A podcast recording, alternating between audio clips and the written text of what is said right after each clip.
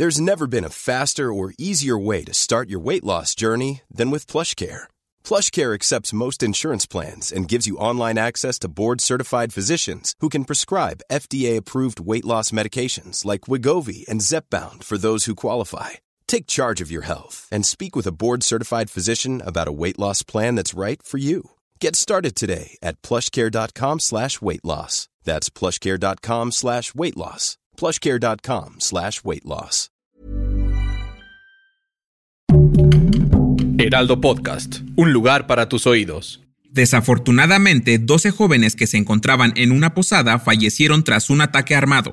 Esto es Primera Plana de El Heraldo de México.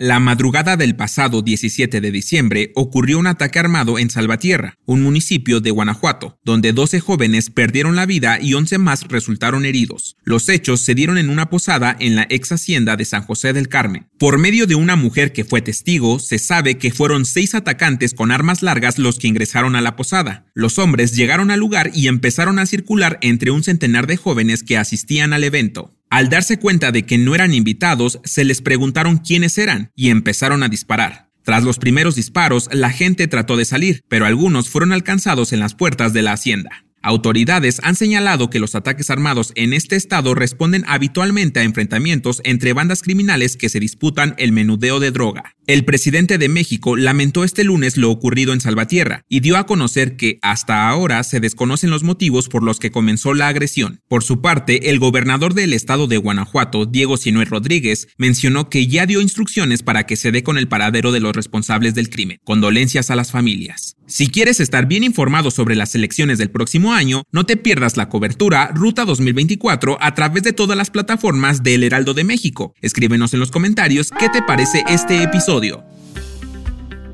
El Papa Francisco aprobó formalmente que los sacerdotes bendigan a las parejas del mismo sexo, esto gracias a un nuevo documento que explica un cambio radical en la política del Vaticano, donde dice que las personas que buscan el amor y la misericordia de Dios no deberían estar sujetas a un análisis moral exhaustivo. Sin embargo, esto no quiere decir que se puedan casar. Este nuevo documento reafirma que el casamiento es un sacramento de por vida entre un hombre y una mujer y subraya que las bendiciones no deben conferirse al mismo tiempo que una unión civil o incluso con la vestimenta y gestos propios de una boda. Esta declaración se produce seis semanas después de la conclusión del Sinodio para el Futuro de la Iglesia, una reunión mundial consultiva en la que obispos, mujeres y laicos debatieron cuestiones sociales, como la aceptación de divorciados vueltos a casar.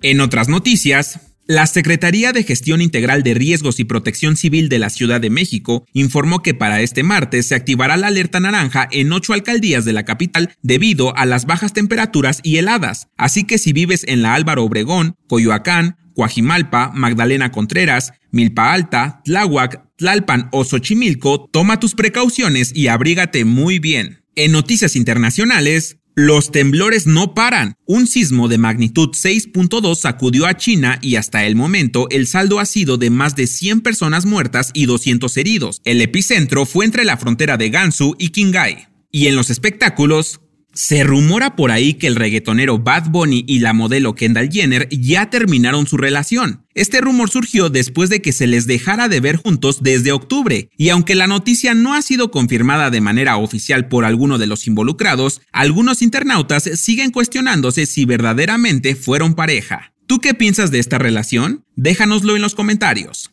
El dato que cambiará tu día. Toda esta semana toca ir a posadas y la verdad es que no pueden llamarse así si no se rompe una piñata, la cual es una mezcla de religiones, pues originalmente los aztecas celebraban el nacimiento de Huitzilopochtli rompiendo vasijas de barro rellenas de ofrendas. Casualmente, el nacimiento de Jesús coincide con el de esta deidad, por lo que se adaptó el concepto con ligeras variaciones para cristianizarlo. Y aquí te va el significado de romper la piñata. Tradicionalmente tiene forma de estrella con siete picos que representan los pecados capitales y los colores llamativos la tentación. Esta se rellena de fruta que representa la riqueza de los cielos y el pegarle con los ojos vendados simboliza la fe ciega. Ahora que ya sabes esto, puedes pegarle todavía con más ganas. Yo soy Arturo Alarcón y nos escuchamos en la próxima. Esto fue Primera Plana, un podcast del Heraldo de México. Encuentra nuestra Primera Plana en el periódico impreso, página web y ahora en podcast. Síguenos en Instagram y TikTok como El Heraldo Podcast y en Facebook, Twitter y YouTube como El Heraldo de México. Hasta mañana.